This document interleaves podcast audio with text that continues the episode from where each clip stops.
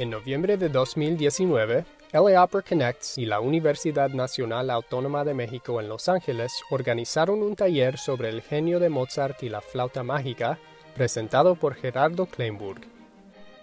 Episodio 7 explora las fuertes conexiones entre la vida de Mozart y los personajes y las elecciones musicales de la flauta mágica.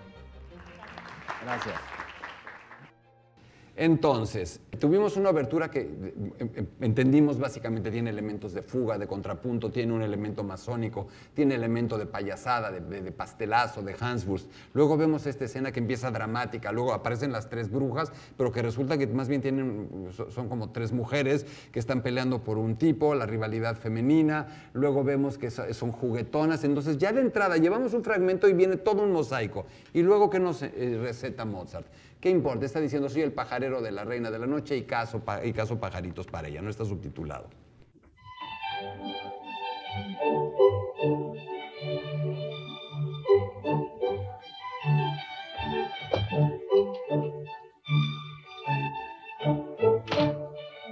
Esto ya dijo muchísimo, ahorita lo dejo, pero ya esto me dice muchísimo. De entrada, esta no es un área, es una canción. Es clarísimamente una canción, es un elemento típico del Singspiel incorporar canciones. Mozart lo aprendió a hacer desde que era niño en el jardín de Mesmer con Bastián y Bastiana de la que les hablé ayer. Pero además, hoy sabemos que esta melodía tirarán tan tirarán tan tan tan es de Schikaneder. Está en bastantes cartas. Schikaneder le dijo a Mozart, oye, esta rola está padre, muy bien. Schikaneder cantaba, eso no lo hace un cantante, que cantara no lo hacía cantante. No le iba a escribir un área de coloratura, no le iba a escribir un área de ópera seria, primero porque es un personaje chistoso, porque es el Hanswurst, el payasito de alguna manera. Es, entre otras cosas, las dos caras de, que puede tener un hombre. Primero, Tamino, trágico, que luchó contra la serpiente, guerrero, y por el otro lado, el chistoso, el juguetón. En algún sentido, se ha dicho hasta el cansancio, Papageno más Tamino igual a Mozart. Es él, sus dos facetas, la faceta más noble, más heroica, más... y la faceta más chistosa. Y algo más, ningún aria jamás de Mozart antes que esta o después empieza con la misma tonada que el cantante va a cantar. ¿Por qué lo hizo? Es simplísimo de saber, para que no se desafinara Chicaneda. Le, le, pone primero la melodía, cosa que jamás hubiera hecho Mozart, para que luego él la cante, la orejee un poquito.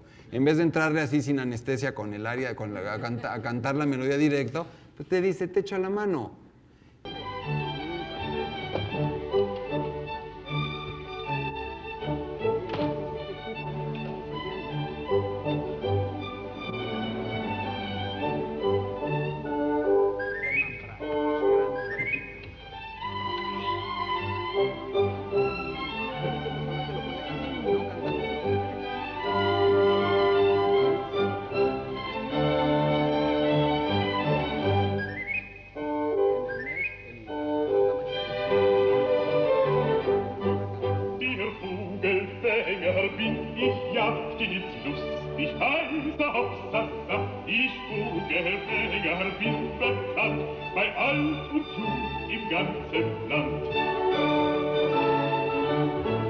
No se preocupen, se repite varias veces y mañana la van a oír. Y ahora otro contraste, porque al buen Tamino simplemente lo vimos huir de la serpiente, desmayarse, se pelean por él sin que se dé cuenta, Papageno aparece, canta su área y él sigue desmayado, pero después revive, ya vimos lo que sucede, y le dan las damas el retrato de Constance. Lo dejo correr desde el fragmento hablado para que entiendan cómo es el Singspiel,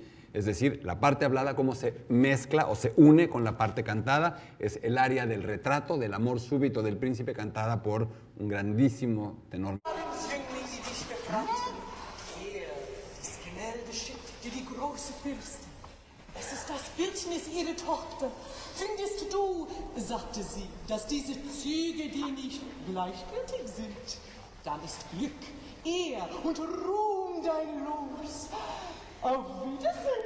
Adieu, Monsieur. Nicht so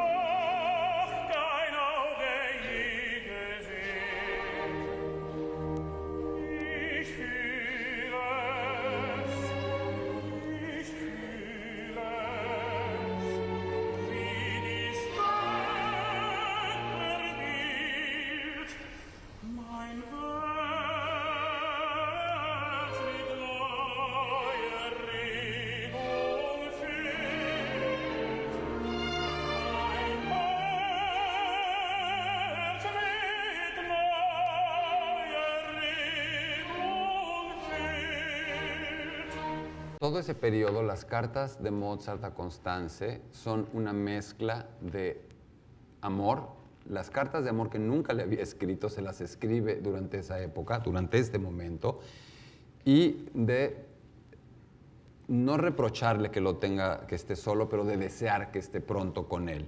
Y curiosamente está escribiendo la historia y está escribiendo el área de este príncipe que tiene lejos a la chica de la que se ha enamorado y que va a ir por ella. Es imposible pensar que Mozart no esté sintiéndose en alguna medida el propio Tamino.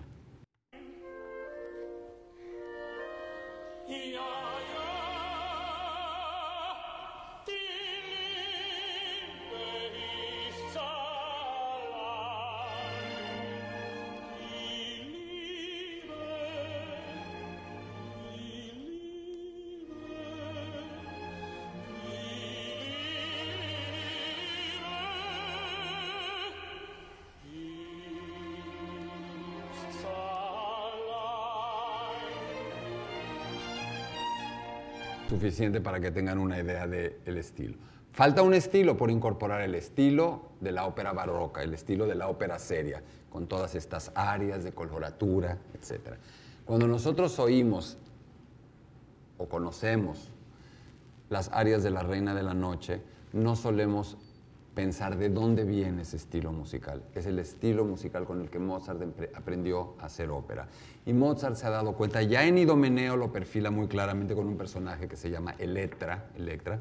Mozart entiende que la coloratura puede servir para ridiculizar a un personaje, para hacerlo estridente, para hacerlo histérico. Es una transformación total, porque cuando él aprende a hacer ópera barroca, ópera seria, es para el lucimiento de la soprano, para el lucimiento del tenor, es el momento acrobático, virtuosístico de estos personajes súper trágicos y súper dramáticos. Y aquí, literalmente, lo va a usar para pintar a una bruja. De repente se oye un trueno, cae la noche. Las montañas se abren dando paso a la reina de la noche, que viene sentada sobre un trono de estrellas, haciéndose la oscuridad detrás de ella. En su delicada y compleja área de tres tiempos distintos, o Tritennicht, o No tiembles, querido hijo mío, con la que muestra su gran aflicción por el secuestro de su hija a manos de un hombre al que no ama, al que no ama la hija, por lo que persuade a Tamino para que la rescate y a cambio dejará que se quede con ella para siempre. Después de esto, la reina se retira entre las montañas y el día se hace de nuevo.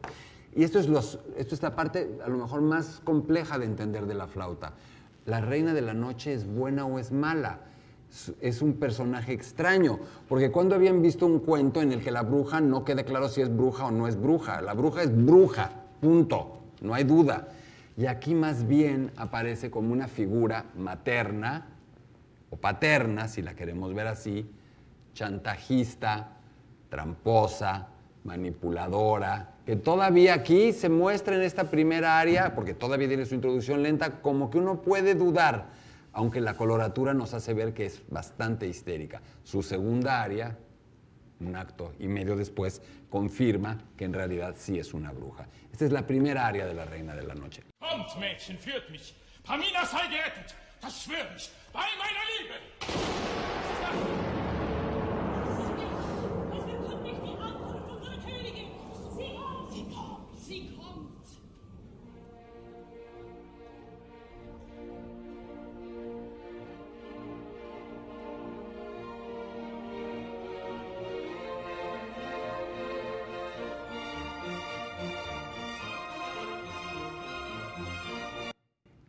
Es raro, ¿qué es? que ahí yo no, no sé dónde estoy parado. No es ridícula la música, no es chistosa, no es de mala, no es de buena. Suena como de alguien poderoso, algo mágico, pero no es claro el carácter. Es perfectamente intencional.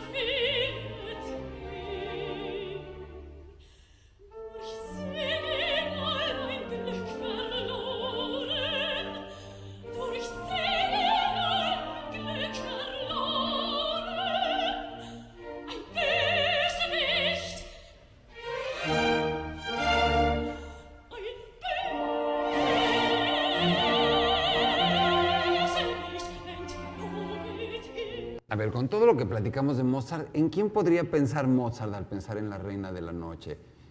Alguien que está lamentando que le han arrancado a su hija de ella, etcétera. ¿No creen que también podría estar un poco la figura del padre de Mozart metida en esta idea? A mí me parece, no sé si estoy exagerando en mi distorsión psicoanalítica, pero algo de ese orden yo podría ver.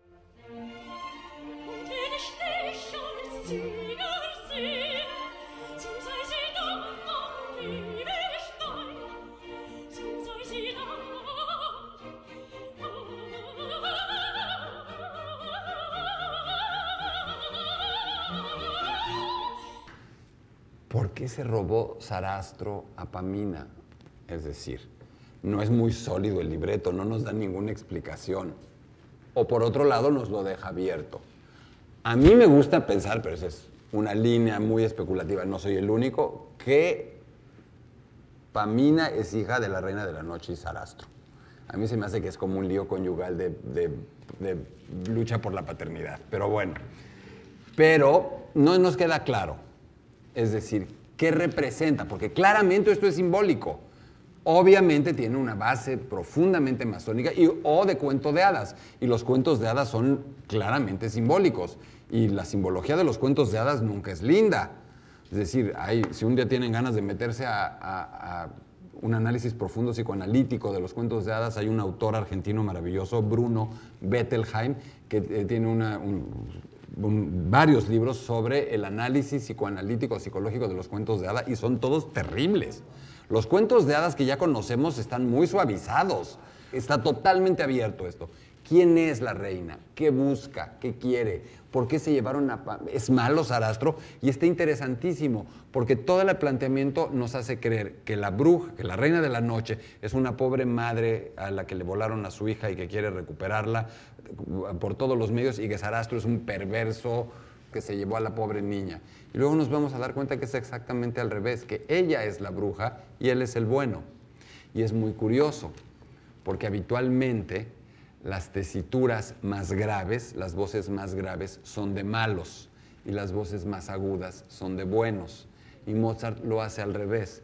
La reina de la noche es la mala y Sarastro, que es un bajo profundo, es el bueno.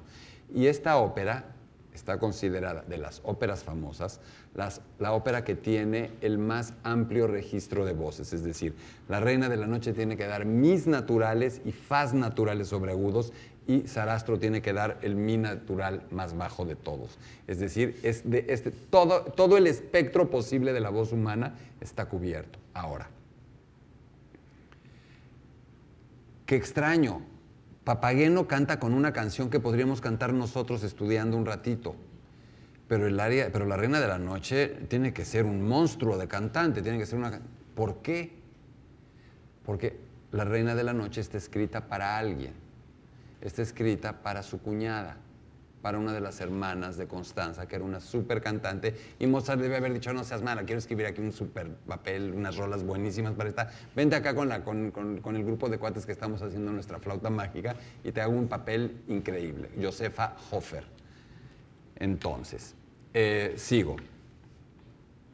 Em, bueno, entonces, a ver, La Reina de la Noche... Eh, también comandado por la princesa, por la, por la princesa Pamina, Papageno debe acompañar a Tamino, pero este tiene miedo de Sarastro. Abandonaría al príncipe Tamino por no ir. Las damas, para evitarlo, le regalan a Tamino, perdón, a Papageno, unas campanitas de plata mágica que lo protegerán con su sonido y le van a dar a Tamino una flauta mágica para poder combatir el mal. Es decir, Papageno se lleva unas campanitas, como un juguetito, un glockenspiel, un juguetito de campanitas, y a Tamino le dan su flauta. Y ellos dos, que no pueden ser más distintos, más distantes, más contrastantes, van en su misión imposible de rescatar a Pamina del supuesto malo del cuento que resultará el bueno. Eso es el primer cuadro de la flauta. El segundo cuadro está situado así, en la habitación de jeroglíficos del Palacio de Sarastro unos esclavos y monóstatos, siervos de Sarastro, entran con Pamina y la sujetan y atan. Aquí hay todo un problema con la flauta mágica, porque a nuestros amigos se les ocurrió que el esclavo, que sí es malo, libidinoso, eh, acomplejado, es de color. Y eso es todo un problema. En el fondo, lo que Monóstatos representa para los otros personajes es alguien distinto, es el otro. ¿Y quién es el otro? El que no es como nosotros. Nada más que si, no, si hay alguien que para nosotros es el otro, eso quiere decir que nosotros también somos el otro para el otro. Y eso es lo interesante de la flauta. Al contrario, Mozart hace todo lo contrario, porque hay un momento, Papageno también es un otro, o sea, mitad pájaro y mitad hombre, pues usted tiene, es otro. El otro es de color, es otro. Y cuando monóstatos y Papageno se encuentran, se asustan terriblemente uno del otro. Me parece que es, sí, es un juego para que la gente se ría, pero hay algo ahí adentro, ¿no? La idea de que nos cuesta trabajo aceptar al otro. Un esclavo y monóstato siervo de Sarasto entran con Pamina, la sujetan y latan. Esta intenta evitar a monóstatos quien la cosa y la desea. Él se acerca a ella, quien lo rechaza aunque le cueste la vida si es necesario. En ese momento entra Papageno, que encuentra a la princesa Pamina. Ambos se asustan por la extraña apariencia del otro y escapan. Pero Papageno reflexiona y entiende que si los pájaros pueden ser negros, los hombres también.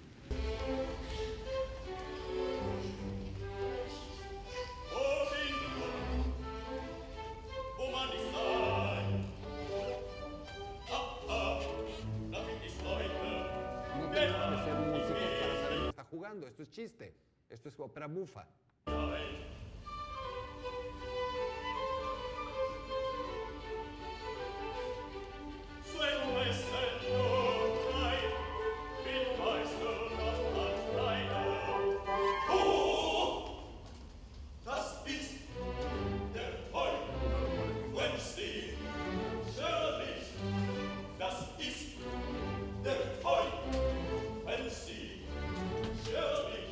Se fijan, están cantando las mismas palabras, están cantando las mismas notas para referirse al otro. Tiene su gracia eso, ¿eh? A mí me parece que es exactamente al contrario. Creo que es todo lo contrario de racista. Este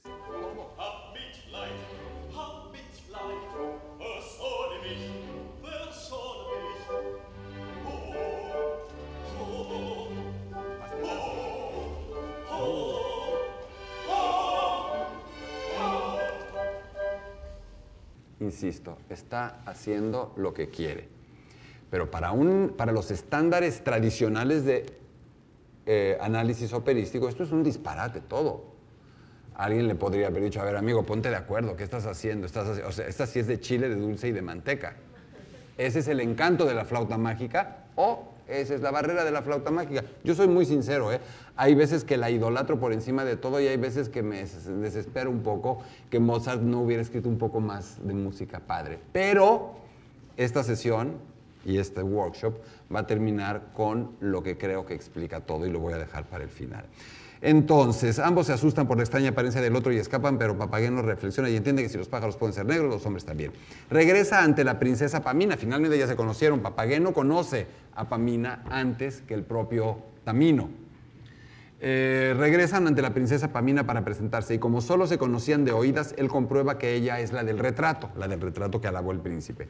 Le cuenta que lo recibió de un príncipe enamorado de ella que va a rescatarla por encargo de su madre, la reina de la noche, cautivándole al darle el retrato para que pudiera cumplir la misión. Antes de salir, cantan un dúo sobre la necesidad que sienten de amor en sus vidas. Y ahí me voy a detener un poco y lo, lo quiero poner. Es decir, es muy complicado ese dúo para Mozart. ¿Por qué? Porque la cantante que hace Pamina sí es una cantante de ópera. Papageno es Schikaneder y los tiene que hacer cantar juntos. Entonces tiene que encontrar un camino medio para los dos, con un estilo musical que no es ni Gluck, ni bufa, ni seria, que es muy de Mozart. Un estilo con el que canta Susana en las bodas de Fígaro, con el que canta Zerlina en Don Giovanni, con el que canta de Espina en eh, Così fan tutte. Vamos a poner el dúo. Y está subtitulado porque quiero que, que pongan mucha atención en la letra y a mí me parece que estoy oyendo al Mozart de las cartas a su mujer lejana.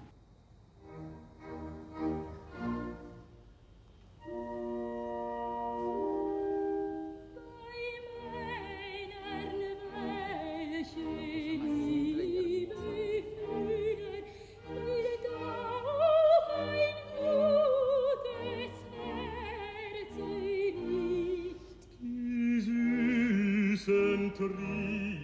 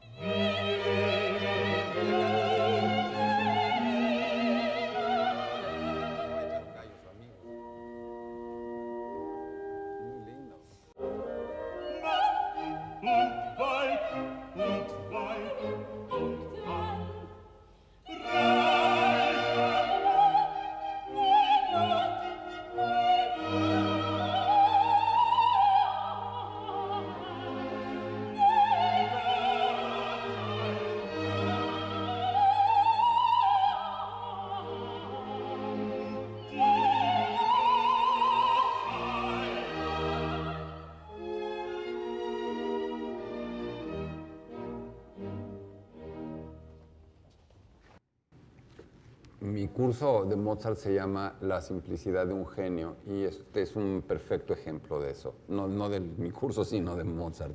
Es decir, esto no es precisamente música muy elaborada, no necesitas ser un genio para escribir eso, pero necesitas ser un genio para poderlo hacer con esa economía de medios y para saber que no necesitas de parafernalia. Con algo tan sencillo, este dúo lo podría haber escrito un alumno de composición de primer año de conservatorio.